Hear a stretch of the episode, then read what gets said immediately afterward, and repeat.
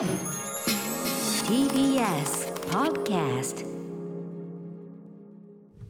時刻は8時になりました。TBS ラジオキーステーションに生放送でお送りしているアフターシックスジャンクションパーソナリティは所属事務所から本日はリモート出演しております。ヒップホップグループライムスター私歌丸と。第6スタジオから TBS アナウンサーの篠原里奈です。さて早速ですが今夜のゲストご紹介しましょう。音声学所の川原茂人さんです。川原さんもしもしもしもし、こんばんは、よろしくお願いします。よろしくお願いします。お願いします初めましてでございます。さあということでまず早速なんですが川原さんからいきなり我々に、えー、問題があるそうで出題。はい、うん。でれん。よろしいでしょうか。はいお願いしますではクイズです。えー、ある3体のポケモン架空のポケモンがいるとします。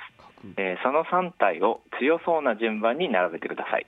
えー理由とともに答えてください。うんうん。で、その3体のポケモンですが、はい1、歌丸、2、マミーディ、3、DJ ジンです。あのえいろいろちょっと僕の場合バイアスがかかりすぎてちょっとあのフラットに架空のポケモンって想像できないところがある。実できれ純粋にあの純粋に言葉の響きだけで考えて強そう。強そう順ですね、強そうな順に並べる。そうですね、強そうな順に、うんはい。えー、じゃあしのりさんもぜひ考えていただいて。はいまあでも私は一発ですねこれねお出ましたよ。あのバイアスはもう取りました。あのちょっと私も人やや。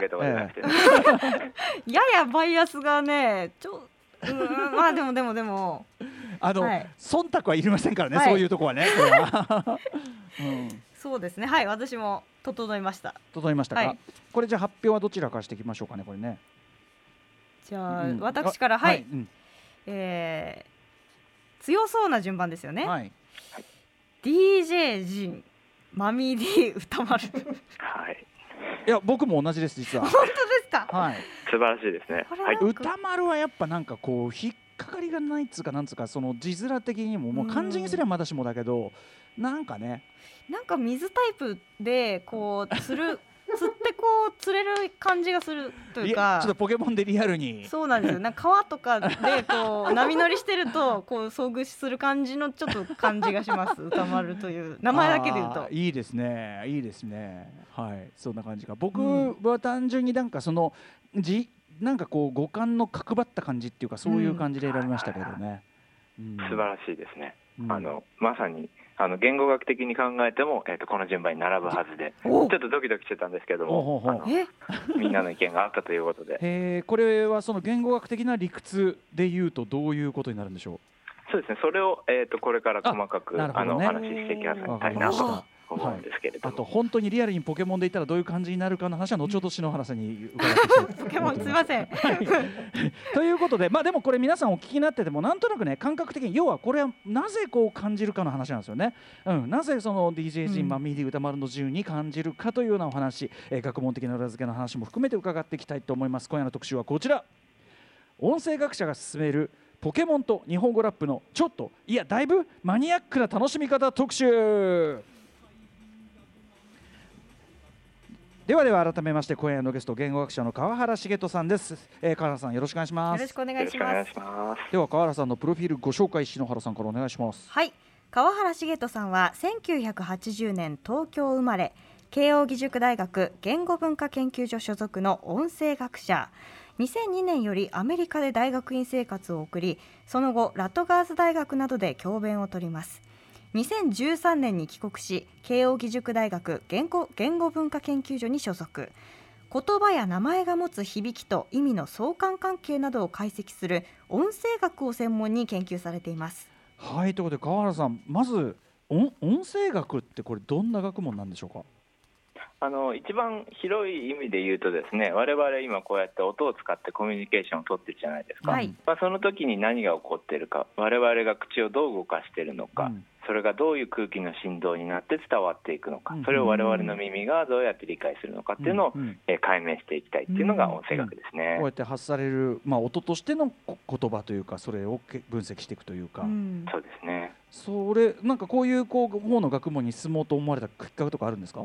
あきっかけはまず英語が好きだったんですよね、うん。英語が好きで、まあ、アメリカ行っちゃったんですけどうんそれで、まあ、言葉そのものっていうものに興味が出てきて、ででそのうちまあ音が楽しいぞっていうことになってどんどんハマっていった感じですかね。わなるほどなるほど。でもね今おっしゃったようなそういうこう純粋にせ生理生理学的というかなこうやって発してますよっていうのとそれを我々がどう受け取るかってまた別のそのなんていうの？こう受け取り方ってまたそれそれぞれの例えば文化的なあれとかあったりしますよね多分、うんそうですね。それを一連をもうもちろんその生理学的なところも勉強するし、うん。うんそれをどのように、えーうん。我々が受け取るかっていうところも研究する。あそこまで含めてなんだねそうです音声学、そしてですね、まあ、今日ね、えっと伺っていくポケモンをまあまず題材にしたポケモン言語学というようなことをね提唱されているそうですけど、えーなぜポケモンをテーマに研究されようと思ったんでしょうか？えっとですね、まずこの音声学とか言語学って言われてもこうなかなか何をやってるかわからないっていうリアクションがほとんどなんですよね。うんでそれが悔しくって、うん。うんあとまた学生がつまらなそうにしている露骨に露骨につはまらなそうな顔をしている。うんうんうん。いまあ、なんとかあの、ね、楽しい題材をと思いまして、まあうん、ポケモン、それから私やってるのはプリキュアの名前とか、うんうんあの AKB のニックネーム、うん宝塚、それから、まあ、お今日お話しした日本語ラップの話なんかも、いろいろ織り交ぜてやっています。日本語ラップ研究もゴリッとされてるんですもんね。そうですねちょっと、あの僕が拝読したその著書で「えっ、と「あはいより大きい」というね、えっ、と音象徴で学ぶ音声学入門の中でもねあの妄想族の歌詞を例に取りながら。うん本人たち絶対ここまで考えてないよっていう。でもその無意識的に多分我々がチョイスしているいろんなことという部分ですよねおそらくねこうラッパーがおそらく無意識にチョイスしているような部分っていうのを分析されているわけですよねまあ、今日はそこら辺がどの程度無意識的なのか、どこまで意識してやっているのかっていうのを熱く語り合いたいんですけれども。あ私ですか、はい、ラッパーの端くれですしね。はい、ということであのそちらの話も非常に楽しみにしております。ということで、えー、一旦ですねまずはポケモン言語学のお話から伺っていきたいと思います。川原さんよろしくお願いします。よろしくお願いします。お送りしているのは TBS ラジオアフターシックスジャンクション今夜は音声学者が進めるポケモンと日本語ラップのちょっとマニアックなとの楽しみ方特集をお送りしていますはい、えー、ゲストは慶應義塾大学言語文化研究所の音声学者川原茂人さんです、えー。ということでまずは前半川原さんが提唱されているポケモン言語学について伺っていきます。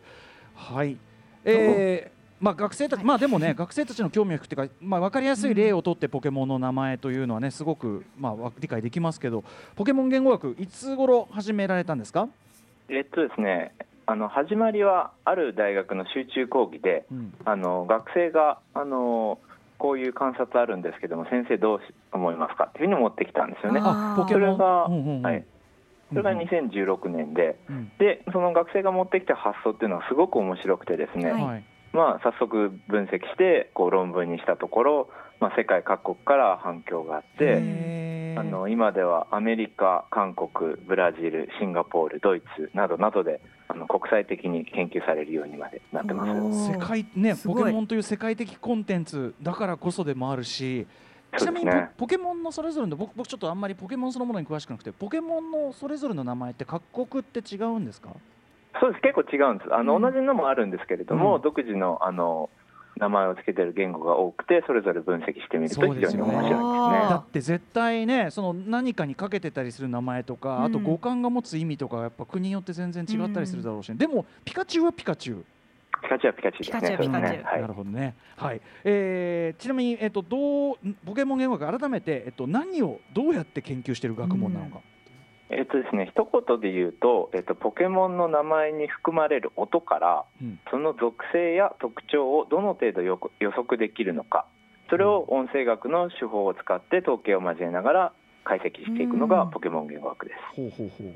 でポケモンっていうのは現在あの900体ぐらいいるんですよねもう。で個体ごとにあの大きさであるとか重さとかうん強さっていうのが数値で決まってるんですね。はい。で数値で決まってるってことは統計分析が可能になるってことなんですね。ううんんなので、まあ、こういう属性がポケモンの名前に含まれている音とどういうふうに相関しているのかっていうのをまあガチで分析していったのが、えーポケモン言語学です。さっき言った強そうな名前のポケモンが本当に強いのかどうかとそうか、そういうことですね。はい。みたいな力力系力を感じさせる名前が本当に力系なのかとか、そうですね。そういうことですね。すかね。はい。はあこうこういうでこう、うんうんはいはいお願いします。あすみません。でこうまあ音そのものから、うんその大きさであるとか強さが喚起されるっていう考え方はうんあの実はあの私自身の発見では全然なくて、うんあのソクラテス時代からあの古代ギリシャであの、考えられてたことなんですよ。はいうんなので、まあ、そのソクラテスの考えを私たちがポケモンの世界を使って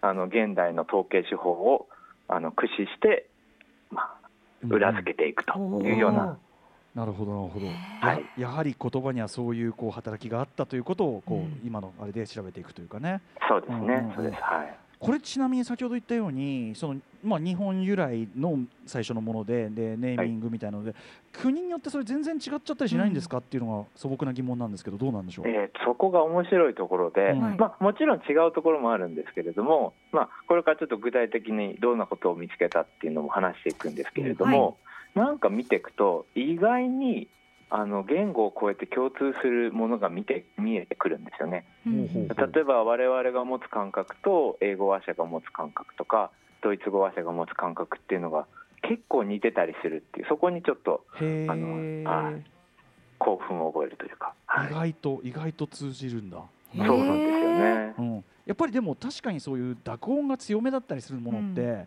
それはつ強いと感じる、まあ、うん音楽音楽と同じで、強いドラムは強いドラムと感じるよそれはってあいうところはあるでしょうね。そうなんですよね。だからあの本当に意外にあのちゃんと見るところを見ればあの人間として共通な部分が見えてくる。うんはい。でもその喜一方ですごいちょっとこれ下世話なこう興味だけどなんかほら日本語で普通に言った言葉がいやそれはあの海外だとそれあの例えば男性男性器の名前だよとかさっていうのたまにあるじゃないですか。もしくは 海外だとあんまり意味じゃないよとかそういうこうこう齟齬みたいなものもあったりはするんですかね？まあそうですね。だから個々の名前にこうい考えちゃうと確かにそうなんですけど、やっぱ統計か。統計的にはい。ちゃんと見るとあのパターンが見えてくるんそうかですよね。だから統計学か。そうだ。これあのちょっと後の話になっちゃうかもしれないんですけど、うんうんその伝説のポケモンとかっていうのは統計学的には数が少なすぎてあんまりあれなんですかあー。我々あの進化を主に見てるんですよね。はい。で伝説のポケモンあんま進化しないんで。ねしないですね。あそっか。単体で。はい。うん。そっか。進化していくとこう強くなっていくとかそういうことなんですかね。そうですね。そうか。その過程を見ていくのが楽しいのあそれが一番研究しやすい。確かに名前順にそのパワーアップしていかなきゃうんおかしいんだからさ、あーこれそうですよね。面白い。ちょっとぜひ。ちょ力関係があるわけですからね。っと具体的にちょっとそういう分かったあたりみたいなのをぜひ教えていただけますか？はい。で、あの先ほど申し上げた通り、あの統計的な傾向なんですが、まずあの顕著に現れてくるのが、えっと名前に含まれる濁音の数ですね。これが多くなるとやっぱ大きく強くて進化したポケモンになる。という傾向うがん。見られます。であのポケモンの世界ではイワークがハガネールにうなるいうのがあれなんですけども、まあ、ガーが増えるんですね。イワークはあれですね。あの岩タイプのポケモンでハガネルになる進化するとハガネルになって。頼りになるな、ね。まあ、というわけで、まあ、DJ ジンっていうのは、まあ、ほぼ最強のポケモンですよね。だってさ DJ ジンってもう全部ほとんど全部に濁音入ってね。これグラードンとかそれぐらいの濁グラードンレベルですね、点含有率まあ実際彼はその格闘技もずっとやってますから 現実にも強いという問題も格闘タイプってこと格ですか？闘タイプですね明らかに。頼りになるな白いやいや。皆さん。そんなことをすいません。なるほどなるほど、はい。うんうん。でこの感覚あれなんですよ、やっぱあの英語話者とかポルトガル話者も持ってるんですよね、うん非常に面白い。へうんはい。濁音が。えー、面白い。濁音が強いと面白いな。強いは世界共通なんだねそうですね、おそらく。皆さんだからそういうラッパー名とかあとプロレスラー名とか強いも名前をつけたいときはもう濁音これはもう必須ね。あ必須です。濁 歌丸とか論外ですからね。やいやいや、はいお願いします。じゃあその濁音の裏返しなんですけど、ちょっとあのまあまあまあ、バーバーバーって発音していただいていいですか？まあまあまあバーバーバこれあの両唇が閉じますよね、はい。発ー音するときにあああでこういう両唇の閉じる音を両心音って言うんですね。両唇の音と書いてうん。両心音と言います、はい。うん。で、えっと、この音がですねまずプリキュアの名前にすごく多く現れるんですよ。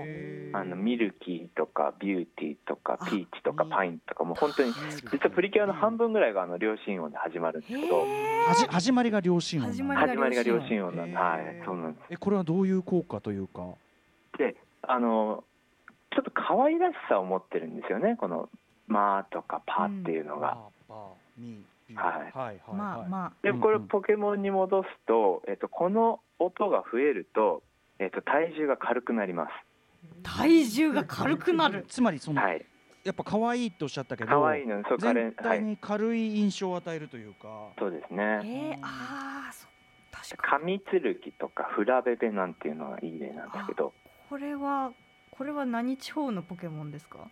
あちょちょっと。すいません。なさいごめんなさい。ちょっと私が多分はい。プレイしてなかったのでちょっと歌丸さんすいません。いやいや全然頼りになるな。いやいやうん、へえでもその両心音両方の唇を閉じて発する音は可愛くなると、そうですね。これあの赤ちゃんが一番初めに練習する音でもあるんですよ。うん。まあそこら辺から来てるんじゃないかなと思うんであすけど。だからさっきので言うとまマミーディマまマそうなんミーディは両心音ですねそうですね。うん。歌丸の間も両親音。歌もある確かに確かうんに。ただやっぱまあ出だしがやっぱり両親音にはちょっとかなわないな。やっやっぱ可愛さという点でちょっとそこは劣る も可愛い。ただねもう、し。D さんは濁音も持ってるのでうん、そこで順位がついたんじゃないかなと思うんああですよね。そうですねマミー D です。確かに確かに、まあだからそうか。マミーだけだったらそれね、うん。そうです。マミーだけだったら多分一番下にマミーが一番最初の段階で進化してマミー D みたいな、そそんな感じあります。ね。そうです 勝手に。いすいません。やいやでも。勝手に進化させちゃいました、うん、なるほどなるほど。へえ、はい。でも確かにその僕らの実感ともそこはなんか一致するのが面白いですね、不思議とね。面白い。感まあ、そうですね。だからそういう持ってる感覚っていうのをポケモン世界を通じてこう統計的に示してみるっていうのがこうポケモン言語学の魅力。当然これネーミングしてる人はねその量子音だからっていう選び方してるというよりはそう感じる感じのをつけてったら統計学的に明らかにそういう傾向が出てきたってことですよね。まあ多分まあいつかインタビューしたいんですけど、そうだよねまだその機会がね。意外と意外と意外と考えてるかもわからんですね。これこれって他にそのこの音がつくとこういう特徴になるっていうのはあるんですか？あのまあいろいろあるんですけど、はい。例えばあの S の音とかサシスセそうですね、うんうん。が入ると、はい。ちょっとこう飛んでるっぽくなって飛行タイプのポケモンになりやすいとか。えフライゴンとか実はこちらはねあれなんですよね、あの実験をやるとすごく綺麗に出てくるので。はい。あの新オリジナルのポケモンを作って、はい。あの名前つけてくださいって言うともう作業がへえあの多く出るんですよ。なんでまあでもさそのたわかんない。そのスカイも空も作業あだし。作業かわかんないけどどっから来るんだろうそれ。何なんだろう。風？風感？何なの？風感？さってあの S ってあの、発音するときにはいすごい、はい。あの、はい息が流れるんですよね、はいはいはいなのであのーそのまあ風感今おっしゃった。うん本当にそうなんだ。スバメそうなんですよ。スバメとか。ツバメっていうのスバメっていうあのあちょっとうん鳥うんちっちゃいツバメみたいなポケモンが、はい。ポケモンですね。飛行タイプ。はい。ありがとうございます。あのちょっと だから補足させていただくとそうなんですよね。だから S は息が流れるからこう飛んでるような感じがするし先ほど言った両親音は赤ちゃんが練習するのであ可愛い感じがするし濁音っていうのはまあちょっと力がいるんですよね発音するときうんうんうんうんにちょっと細かい話になっちゃうんですけど。はい。だからこう我々が発音するときにどういう生理学的なことが起こっていてそれがどういう感覚につながっているのかっていうのを、うんまあ、探求していきたいわけですね我々は。なるほどね。へえ。へそーっか。でもそう考えるとやっぱりさ文脈的につけちゃったから歌丸って名前は。あんまりライムしやすいとも言えなくて正う直ん。なんかね困ったもんですよ本当に。うん。まあ、でもあれですよね、はい。ライムスターのあのグループの中でこうあそうね。色付け。なあだからそうそう、うん。あのメンバーごとのそういう意味ではグラデーションって意味では3人いて濁音だらけの DJ ジンとその両心音とから濁音に行くマミディと途中に両心音も入ってて全体には引っかかりにかける。あのつあのあれですねそのなんか面のバランスもそんな感じだもんね。なんかこうつるんとこうさつるんと引っかかりがないみたいな。なんかその感じとかバラン3人のバランスって考えるといいのかもしれないですねひょっとしたらね。そうかもしれないですね。うん。あゆえに私一人でやってるこの番組はバランスが悪い いやいやいやいやだから曜日パートナーがいるんですよこれね。いやいやいやはい。はい、という。へえでも面白いですねポケモンそのねの名前から出てくるやっぱりある意味そのポケモンの名前って要するに勝手につけてる名前だからこそさっき言ったそのかなんていうかなその無意識が出やすいっていうか、うんそういう面もあるんでしょうかね。そうですね。それもあると思います。うんはい。なんかそのやっぱ数があるのでその無意識をちゃんとこうなんとなくじゃなく統計でしっかり示せることができるっていうのが大事。あーこれってだからそのプリキュアであるとか他のさまざまなネーミングに関してもほぼ言えるっていうことなんでしょうか、ね、そうですね。プリキュアはもうかなりしっかり分析していて量子プリキュアの両親音はかなり自信を持ってあの言えますね。はいなんかいろんなものに当てはめたくなってみたくなっちゃうななんかね。ですね。あだからあの AKB のアイドル名とかもやってますし。AKB あのこれは名前はもちろんね本名本名だったりもするけど、あはいはい。えっとねニックネーム的なこと？ニックネーム的そうですよねそうですね、うんうん。まあパルルがなんで可愛いかっていうのをこうとことん突き突き詰めていったりうん。パルルはでもあとそのパルルのそのちょっと言いづらさがあのやっぱ島崎さんのちょっとこう引っかかりのあるキャラクター性に合っているとかなんかそんなことをなんとなく思ったりしますけどね。うん、そうですね。はい。すいません勝手なこと言って。うん。はい面白いですね。こんな感じがまあポケモン言語学ということで。はい。あこれちなみにいわゆるこう言語学というかそういう音声学とかこういう学会的にはどう受け止められてるんですか？このポケモン。の。これは異端ですね。私がもう異端です本当に、うんうんうん。あまあ、もちろん楽しんで聞いてくださいますけども、うんうん。あのであの世界でやってる人たちはもうガチでやってくれてる感じですけど、うんうんうん日本のはちょっとああまた川原やってるなぐらいな感じなところはありますかね。うんでもね我々のその本当に暮らしというか我々のその普通に暮らしたり話したりしてる時の実感に寄せた上ですごくそのうんなんか我々が無意識に感じていることとかっていうのをやるみたいな本当になんか絶妙なサンプルだなって感じします？うん。うんありがとうございます。そう今、そうですね。歌丸さんが言ってくださったことをこうラップでもややりたいなっていうのがあの後半戦のテーマになります。ラップはどうなんでしょうね、あんな連中のね。はい、はい、ということでじゃあ後半行ってみましょうか。はい。さてここまで音声学者川原茂人さんにポケモン言語学について伺ってきました。そしてここからいよいよ後半。川原さんが話したがっていた日本語ラップというより歌丸さんの歌詞の韻についてお話をしたいということなんですよね。おっかないですね、本当にね。はい、川原さん、そもそも日本語ラップの韻をテーマに、えー博士論文書かせ書かれたということで、はいそうです。うん、これはなぜこのチョイスされたんでしょまあ、好きだったっていうのはあるんですけう。ども、うんうんあのまあ、アメリカにいて、はい。日本語恋しくて、えまあ、友達が使っ作ってくれたミックステープをずっと聞いていて、うん。まあ、その中にあのマスターマインドとかはい、あのバースデーとかが入っていて、うんなるほど。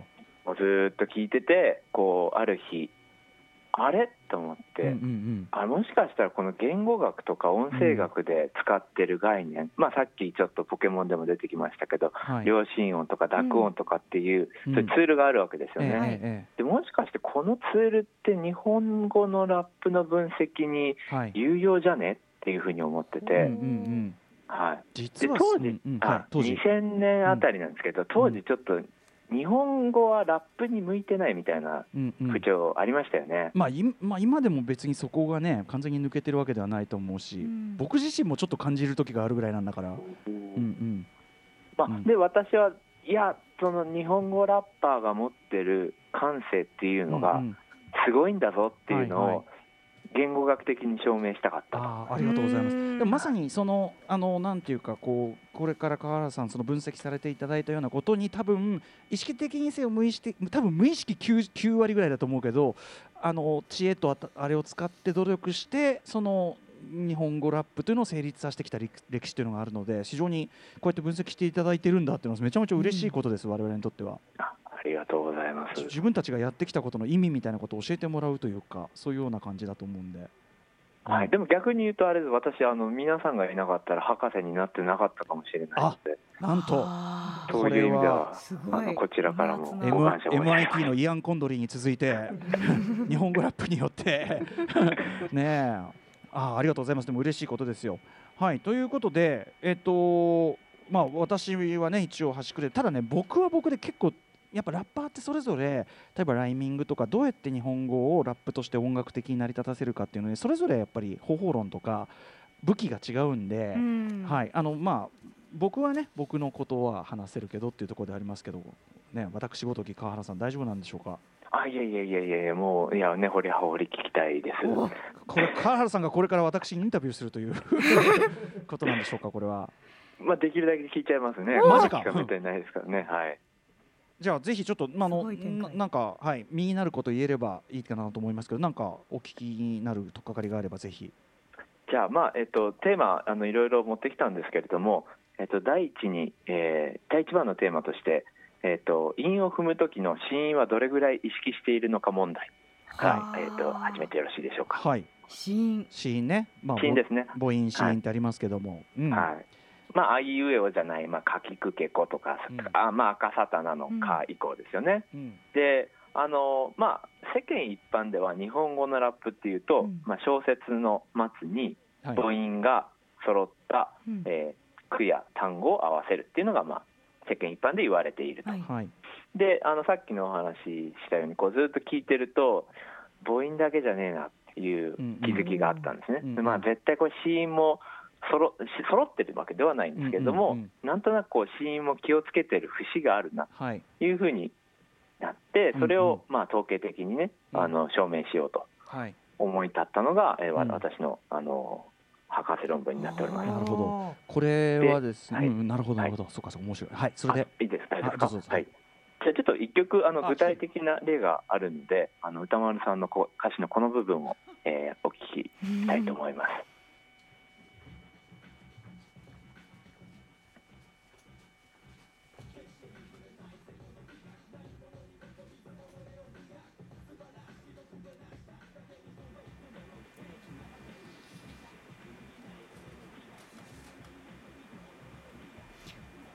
今の部分ですかね。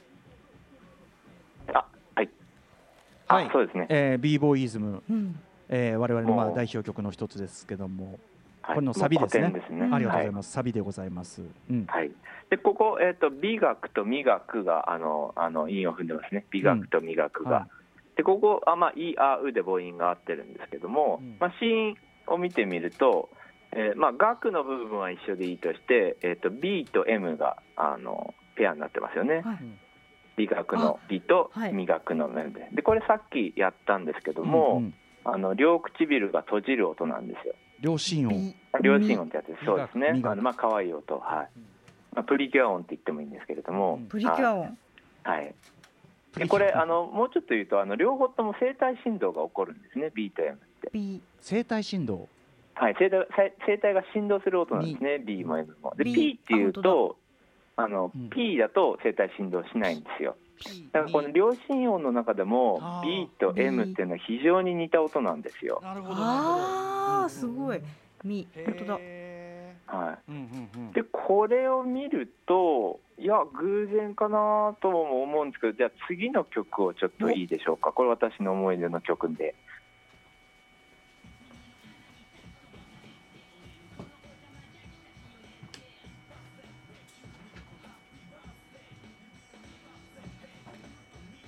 ここですか？はいここです。はい、これは DJ トンクさんというね、えーネイキッドアーツの、まあ、プロデューサー DJ のアルバムで私歌丸が単独で作った、えーバースデーというね曲でございます、はい。ありがとうございます。細かいとこ聞いていただいてありがとうございます、はい、えっともうもう何度聞いたかわからないですね。はい、で、えっと、この分の韻なんですが、えっと、バースデーとうん。マツゼが、えっと、韻を踏んでますね。うんバースデーバースデーとマツゼがあうえでうん母音が揃ってるので、バーバースデーマツゼ。うんでこれ、えっと、子音を見ていきましょう。えっと、B と M は先ほど言った通り両唇が閉じる音で一緒なんですね。うんバで、ババまバババーツマツが、はいまあはいですね。で次の「す」と「つ」なんですけど、これさっきのちょっと息が強く流れる音、はい。はあうんうん。空を飛ぶ系の。うんうん。そうですね。はい。うんうん。で、ねこれ一緒なんですよね。うんはいはいうんで、でとぜ、うん。でとぜこれどうどうやって発音してます？口の中で。ででぜ。ぜ。こう舌をこうパッとこう上に当てて離すそうですね。舌先を上に上げて、このあの上の歯の後ろの歯形っていう部分があるんですけど、うんうんうん。そこにつけて発音する音なんですよ。はいはいで、でとぜも非常に似てるんですね。う。んうんまあ、舌先を使う濁音だと。はい。そうすると、ここの韻の子音って、すごく似てるうんうん。子音が使われてるんですね。うんうんうんはい、で音声学的に似てるやつがちゃんと選ばれてると、こはい、そうなんですよ。で、まあ、こういう例って、まあ、本当に多くそれを聞いてるうちにまあちゃんと調べたいなって気になったんですけど、まあちょっとねこうこうた例だけ出すとあの自分に都合のいい例だけでしょとか、偶然でしょって言われちゃうので、ちょっとここ私あの若さもあってはい。頑張りまして、ええ。ー、と日本語ラップの98曲の韻をですねえはい。全部テキストに起こして、ええ。あの子音のペアを全部抜き出してですね、はいこれちょっとさっき確認したらあの5000個分の子音のおー。98曲だからその中に何個韻踏まれてんだってことだから。そうですね、えー、5000個分韻を分析した、うん、はい、し子音でですね。だからまあはい韻は多うん。分なんてあ2000そうか個ぐらいだったかな。まあでもしあのペア子音のペアとしては5000個以上ありました。ああまあいろんなラッパーのやつをこう、そうですね。まあある集めてあって。で浮かび上がったものは何だったんですか、でこれがですね、えー、とそのそれぞれの子音に対して、まあ、先ほどちょっと簡単にご説明したうん。あの子音がこうどう発音されるかどれぐらい似ているかはい。っていうのを、まあ、尺度化できるんですね、うん我々の音声学のんあれを使うと。はい。それでそれそのそれに対して、まあ、その音の中でどれだけ組み合わされやすいかっていうのを計算しました同時に、うんうんちょっとその尺度は数学的にはいはい。難しくなっちゃうんで、はい。あの割愛しますけどそうするとあの綺麗な相関が見られたんですよね。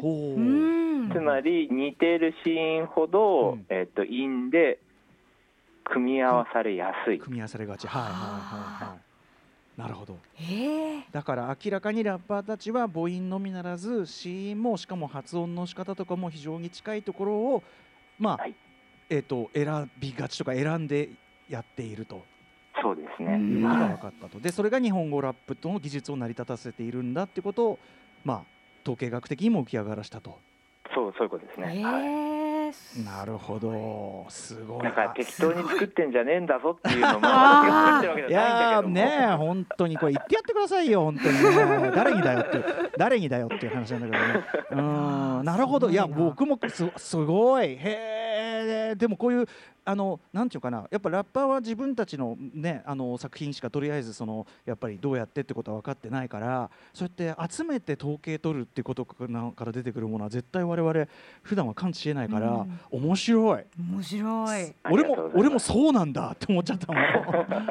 うん、まあ、ポケモンと似てるところは、まあ、こういうあのこういうとと統計をちゃんと使うと自信を持って言えるっていうところとか、うんうん。その音声学的なあのどれぐらい似てるのかっていうのも尺度化できるっていうのが我々のその研究学問の強みなのかなっていうふうに、だって作ってる人たちがさ、まあ、もちろんだからさっき言った無意識が9割ぐらいだと思いますよって言ったけど、い、はい。やあなたはやってますよっていうね、うん。明らかにやってるじゃないですか、ほらほらほらっていうそういうことですもんね。はい、うん。これちょっとあの突っ込みたいんですけど、ええ。まあ、何何人かの方とお話しさせていただいて、ええあの例えばジブラさんなんかは、うんうん。お俺意識してるっていええ、うふうにうん結構言ってたんですよね。ええで KW さんなんかええは、はい。なんとなく感じてたけどこうやって言葉にしてもらったのは初めてだっていう感じで、あはい、で歌丸さんとどうどうですかね？私はこれ川原さんよくぞ聞いていただきました。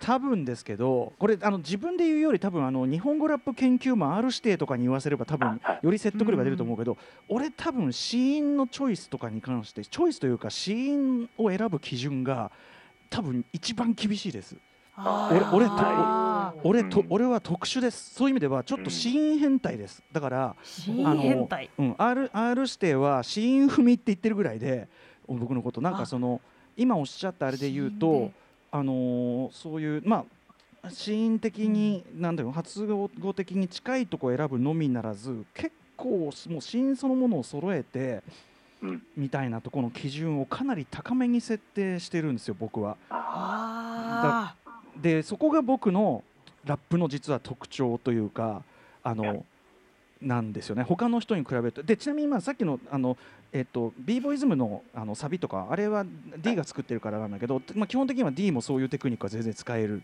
うん、たただ D はどっちかっていうとあのやっぱり皆さんご存知の通りあの豊かな抑揚を持ってあのラップというところに、まあ、そのライムも込みですけどあの音楽的な効果をもたらしているのに対して僕はやっぱりそのあくまでその言葉の成り立ち自体で成り立たせたいみたいな欲望が強くーて、うんでなおそうだからちょっとやそっとじゃ構造的に壊れないみたいなものを作りたくてそのシシーンみたいなところのチョイスがねでただこれに関しては R 指定ぐらいしかちゃんと指定してくれた人はいないっていうことなんで。僕僕はでも評はい、だから価してましたでも川原さんよ。そうだよね。だからありがとうございます。川原さんがすごいもうそうなんです。あの顔がとてもうん。嬉しいそうな顔をいやされてました僕も嬉しい今ですよ。いやこうやってやるとはねあのそうだ、R 指定さん分分類してるけど、その分類私が10年前にやってたっていうね。そうだね。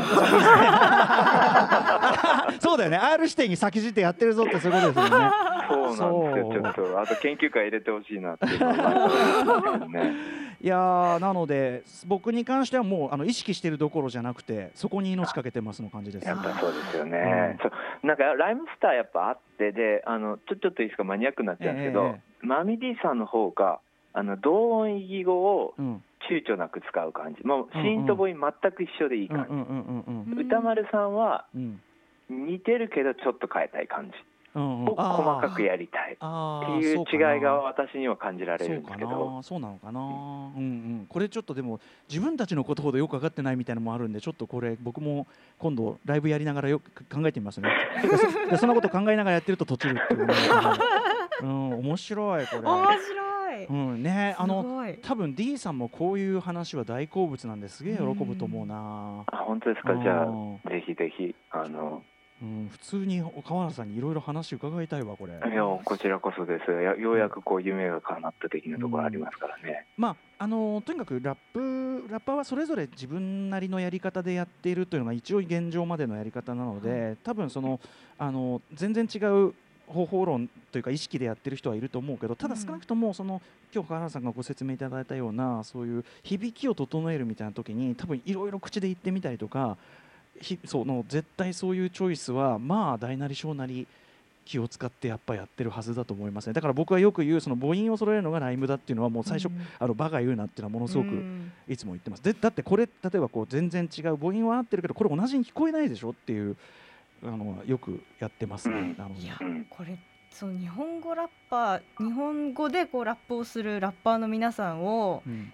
こう細かくこう解説していくその川原さんの解説っていうのも一度聞いてみたいなって。あこの人はどうなんですか？とか、あの人はどうなんですか？みたいなそうだよね。話もっと聞いてみたいなと思いました。本当ですよね、はい。そのうち浮かべようって言うとこいつゆるいっすねみたいな。こいつの歌怖い。うんこいつ韻踏んでるみたいなこと言ったら全然ダメっすねみたいなね。でもそれは意外意外と俺らの実感あとプロ同士の実感としてもあるかもしれないからねそれはね。ね。ええ面白い。まああれですけどね、あのフリースタイルダンジョンにあの審査員で出た時はちょっと韻にふあのこだわりすぎて ちょっと叩かれた経験もある。マジか、うん、あのそうなんですよね。だからその日本語ラップとしてどうやってその音楽的に整える。特にまあああいうフリースタイルバトルはねもうさらにそこが当然基準は緩くなるし、うん。あのどうやって音楽的にやっていくかにはそれぞれのメソッドはあるんだけどいやでも面白いです。それはすごく多分面あのなんていうかなちゃんとキャリアを積んでるラッパーほどこの話はめちゃくちゃ面白く聞く話だと思う。うん。いやーなんかこうやっぱり英語からラップをこう日本語にどうやって日本語にその手法を取り入れるかっていうのを考えていった時にはい。すごく真面目にまあライムスターとキングギドラがうん。すごい寝ずに議論したっていう話をこうジブラさんから聞いて、まあび ちょっと美化されてる気がしますけど。でもまあはい真面目にやりましたそれはもちろん。はい、うん。うん。まだそこでどうどうどうででもそれでスタイル違うじゃないですか4人が4人とも、はいそうですね。っていうのそこもなんかすごい面白いなというふうに思います、なんかそのいわゆるその死因の話とも関係しますけどそのよく言うその音素っていうかこう、はいはあのー種類がちょっと英語とかに比べるとその、すはい。少ないので、そこでどうするかでそのいろいろ多分その道が分かれるんですけどそう、うん。まあまあ、だから今日おっしゃったようなその死因的な響きというかそこのところまで気使うみたいな本当にあの一つの基本テクニックだと思いますね。はい。あちょっとそうですね。今そのに制約っていう話が出たのでちょっと、あの私の個人的なあれなんですけどあの日本語のラップってあの制約は創造の母であるっていうのをすごくー体現していると思って、あの日本語って確かにその言語学的制約がすごい強いんですよね、うん母音でしか終われないし、うん母音の種類も5個しかないし、まあ、そういう中でこうどう韻を踏んでいくかっていうのをすごく考えてこられたと思うんですけども、うんだからかこそその制約があったからこそこういう手法が生まれていったのかなっていうのを、あのすごくうん顕著に体現しているようなうん。気がするんですね。ああありがたいです。はい。はい、うん。でちょっとあの話題少しずれちゃうかもしれないですけど、ええあの大学で授業で、まあ、こういう話も取り上げてですね、まあ、うん。初めはこう言語学的な分析うん。の紹介だったんですけど、うん。まあ、こうコロナが始まって、まあ、大学生いろいろ窮屈な思いしてるじゃないですか。うん。でなんだけど、まあ、この日本語のラップを見て、うんこう日本語の言語学的な制約があったからこんな素敵な手法が生まれたんだよ。うんうん。だからその制約って悪いことばっかりじゃなくて、新しい創造の源なんじゃないのっていうふうな考えをこう、みんなとシェアしていきたいなっていう授業を、うん。まあ、行ってるんですね。いやー全うん。くあのその通りだと思います。素晴らしいな。特に若者にそれを伝えていくのはすごい素晴らしいことだと思います。うん川原さんあの他にも聞聞きたいテーマありましたら ちょっとあいいですか、ぜひはい。じゃあちょっと,、うん。えっと結構ずれちゃったんですけど、まあ、オリジナルで言うとテーマは2でじゃあ、えーどんな字余りなら許すのか問題。どんな字余りなら許すのか問題。はい、じゃあこちらの曲聴いてください。お願いします。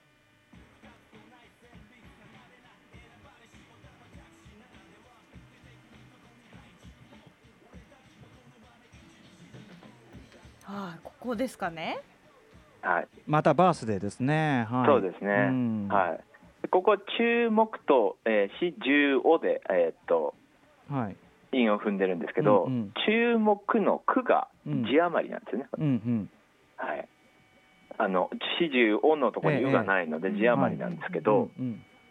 えーこの句の句っていうのは、うん。あの多分アナウンサーの方だとすごく意識すると思うんですけど、はい。無声化するんですよね、うんうん。停滞振動が起こらない。はい。すごく静かな母音になるんですね。うんうん。この無声化。ということはうんうん。はい、歌丸さんはうん字余りをするときに、はい。静かな母音だったら許す。ああ、はいやそうだと思います。要するにその「はい注目」と「始終を」って言った時のこの句は無視していいっていうはい、あの考え方でいいと思います。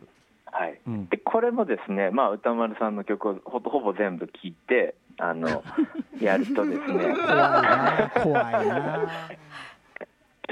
やるとあの「う」と「い」しかないんですよあその字余りを許してるのは。字余りを許すへーはおおううけうくうといいしかない。あそうかね。あそう。い、はい、無声化かこれもうといろいろちょっとあるんですけど、うんうんあの本当に今んとこ見つけてないんです。でも確かにそのあ行なんかで余っちゃうと、なんかそのなんかこうそこから何何なんか始まっちゃうわけみたいな感じがすそうるっていうか。そうそうそう、まあ、やっぱり、ううん。ん、そのだからやっぱ避けたいですね。はあ。うん。なんかちゃんと置いて終わりたいからやっぱうん。句とか、まあいいはもうなんかもうなんかの流れちゃうからどうにもなるし なんかすみませんなんか何の話してんだって思うかもしれないけど、うん、句だのいいだのはね流れるからいいんだけどあーだのねおはどうだろうな。おは場合によってはありな気もするけどあ行は避けたい。うん、やっぱり。でねこれがあの音声学的に言うとまず「い」と「う」っていうのは無声化するんですね、うんうん。無声化するのですごあ、まあ、する場合がある。ではい。静かなん、ですよ、はい。はい。であのこれも統計取ったんですけど無声化してる時の方が字余り起こりやすいです。うんうん。であと「い」と「う」っていうのは「えー、とあ」「え」「お」に比べて短いんですね。ほうほうほう。まあ、あの半分ぐらいの長さなんですよ発音的に。うん、短くてうん静かな母音なんですよ。うん。うん。なので「まあ、い」と「う」を字余りしていいっていうのは、まあ、音声学的にはすごく納得のいくことなんですけど、うんうんうんまあだからやっぱそういう感覚持ってるんだろうなっていう。そうん。そうですね。多分そうなんだろうな。これに関しては完全にそのこれがありでこれがなしに関してはどっちかというと無意識の領域かもしれないですけど。うん。うんへえまあ、でもその無意識もやっぱりあれなんですよ。なんていうんですかね。理にかなってるんですよ、うんうんうん。だからその感覚の素晴らしさをあの私たちが言語化したいっていう、ああありがたいですね。私たちか私かわからないけどね、うんうん。はい。これあのこれ無声化って結構アナウンサーの研修でも、はい。はい。あの重要なトピック微濁音とかと並んで重要なんですけどこれってその要は注目っていうという無声化できてないと。で注目注目はいが無声化できてるということになるんですがそのはい。無声化ってその関西の人は無声化しないっていうじゃないですか。はい。はい。はい。でその例えば関西出身のラッパーだと無声化に関しては面白いこと言うね。そのどうなのかとかそのそその辺がすごい急に気になり。面白い。宿題ですね。あのー、面白いね。そトコナ X は無性化していたか。してないしてないんですかね。インフミ合い組合は、あ、そうです。インフメクリね。そうですね。うはい。ん、とかね。うん。ちょっとイインフミとかはしかもそのなんかそれこそちょっと要するに母音の強調みたいなことをある種無理くりやることで面白みを出したりするから、そうですね。うん。またね統計からはみ出てきがちな面もあるかもしれないけど、あの人たちあんまりね小説末にこだわらなかったりもするんですよね。うん。うん。うんはい。あのはい面白さ出すために。そうですね。そうするとジャーマンの定義難しくなっちゃうんですけど。うんうんうん。いやでもこれは面白い。そうなんだ。関西の人はあんまり無無線音化しないというなんかこうそうですねって言われてますね。はい。少しでもその確率が低い。うん。それは研究に値しますね。わあうん。まあ、要はそのさっき言ったその注目と始終をのその句のあまりも要はそのあの曲のそのライムの中でどこにその小説の中のどこに置くかによって当然それは読み方っていうのかな。そのそうやって言えるかどうかって変わってくるし、日本語としてそのおかしくないかみたいなところも変わってくるからその注目ってこう置くような置き方も当然しちゃえるんだったらこのやり方できないんだけどそっかなんだろうな。これ面白いこと言うね本当篠原さんね。と飛んだ宿題をもらっちゃいましたね。いやいやちょっと面白いですよね。そういう。そうですね。あとじゃあ東北のラッパーが微濁音を使うからじゃあ G がその微濁音になったら他のまあ微音っていうんですけど、はい。こう鼻からあの流れる音とより韻を踏みやすいのかって。あそれもあの研究にあだからハンガーなんかね、うん。あの仙台ラッパーで。確かに確かに。うん微濁音使って。いるのか。影響してるのか。うん。はい。証言とああとそれこそその今はその日本語をちょっとこう英語的な響きに崩してというのかな、はいはいはい。うん。あのーもあったりするじゃないですか。そうですね。だからなんかそういうそれもまあ当然だからその整えてるわけだけどそういうシーンとかそういう発音の仕方を、はいはいはい。まあ、そこまで広げると多分よりあの整えているって結論が絶対出てくると思うんだけど、うん。うん、いやーなるほどね。いやでもちょっとなんかこうやってあのなんていうのかな無意識にやっていたこともしくは意識的にやってきたこともこうやってこう学術的に分析していただいているとはありがたい限りです。本当に。はいいやすごい。もうポケモンからうん。日本語ラップまで、まあ日本語ラップはポケねポケモンみたいなもんなんで。いやいやいやいやいや。いやある意味ある意味ポケモンなんで、ううんある意味ポケモンなんでね。はいということで、えーお時間ちょっと近づいてきましたんでぜひ川原さんにまとめ的なことを伺いたいんですけど、えーポケモンと日本語ラップ2つの話聞きましたがこうした話を通じて川原さん、えーどのようなことを、えー世に伝えていきたいんでしょうか？えー、とじゃあ3つあります。うん。えー、と1つはですね、えーとまあ、言葉の不思議これを探求するって面白いなっていうのを、より多くの人に知ってもらいたい。うん。一番初めに言ったんですけど音声学言語学ってマイナー学問なんですけど、うんうんうん。まあ、もっともっとこうやって楽しいよっていうのを、うんうん。あの知ってほしいはい。のが一番にありますうんうね。ん。えー、と2番目これちょっと学生に向けたメッセージになっちゃうんですけど、ええ。学問の自由さを伝えたい。うん。あもうラップでもいいから自分の好きなものをこの学校で習ったツールを使って飛び込んでいけばこんなに面白いことが見えてくるんだよーうんうんうんうん。ということを伝える、まあ学問って楽しいんだよいやっていうのを伝え本当にいやたいですね。ね本当にそういうことですよね、別にこれは学問に扱うに値するそうじゃないなんてね、うん。そんなものはないからね、そうなんですよ。うんうん。はうん、そしすて、はい、3番目はですね、まあ、ちょっとこ今日のテーマであのおのずと出てきた感じがするんですけど、まあ、私あの声優さんとのコラボもやっててあの音声学であのの知識を使ってあのどういう演技をするときにどうしたらいいかっていうようなこともやらせていただいてるんですけど、うんうん。やっぱ皆さんこう感覚感覚的になんとなくっていうのがあ,、うん。るんですよね。うんうん。でもそれを、まあ、今日みたいなお話のように、うんあのこうだからこうしてるんだよとか、はいはい。こうだからこうしてみたらっていうのをこう言語化して、うん。あのより科学的にこう光を当ててあげることがうん。できるんではないかと。うんうん。だからあの声のお仕事をしている方たちにうんこうのお手伝いができたらいいなというのが、うん。まあ、これをだ私の大きなゴールですね。はい。アナウンサーもねもちろん、朗読とかうん。ナレーションとかそういったところでもこうワードチョイスとか、うん、そうですね。そういったところ、ろで関わってくるんですかね。はい。へえねすごい。すごいこなんかとですね。本当地の営みうんうん。ですね。本当だね。本当に。しかもそれによってこう照らされることで僕はその長年関わってきて、ね、自分が最も熟知しているつもりだと思っていたことがやっぱりこうふわっとこうなんていうのかな、うん。さらにこう厚みとというかさらになんかなんかあ実はこういうあれが広がってたんだみたいなのが分かったりなんかしてはい。すごかったですね。すごい。うん。面白い。なありがとうございます本当に。頑張ってきてよかった。感じですこちらこそ。うん。はい。えーということで、えー最後に川原さんからお知らせ事などありますか？えー、とちょっと宣伝になっちゃうんですけどあの朝日出版の朝日テラスというところからあのウェブ連載が開始する予定です、はい。えーそこであのポケモンの話もしますし、うん。ラップの話。あとちょっと子供がいるんですけど、うん。その子育ての中で出会った言葉のあの不思議なんかっていうのをあのお話ししていく予定なので、はい。あのよろしかったらチェックしてみてください。朝日テラス。はい。えー。あといいですか、うん。あのちょっとお話ししたんですけど最近はこのコロナが始まってから、うんあのラッパーの方を招いてオンライン授業をやってるんですよ。はあ、はい。であの KW さんとかも来てもらったんですけど、はい。まあよければ歌丸さんにもちょっと慶応の授業にいっぱい来ていただきたいなと。あはい、私ごときでよければ意外とでもねやっぱねこういうことをちゃんとあのなんていうかな論理的に考えて意外とマミリーだったりするんだよね。俺意外とね実はねそのこっちは感覚派で、あのうん。実はロジック派は D だったりするみたいな。えあれじゃあグループ出演とかもありですか？ああもちろんもちろん全然。あのあもう以前狂気しますねそんなんね。以前あの 聖火大学で京都聖火大学であの生徒さんたちにそういうのを教えたりしたこともあったんでそれはライムスターとして。はいなのいでやーぜひいずれちょっとよろしくお願いします。企画したいです。よろしくお願いします、光栄でございます。はいこちらこそですはいということで。はい音声学者川原茂人さんによる音声学者が進めるポケモンと日本語ラップのちょっとマニアックな楽しみ方特集でした。川原さんありがとうございました。ありがとうございました。After Six Junction.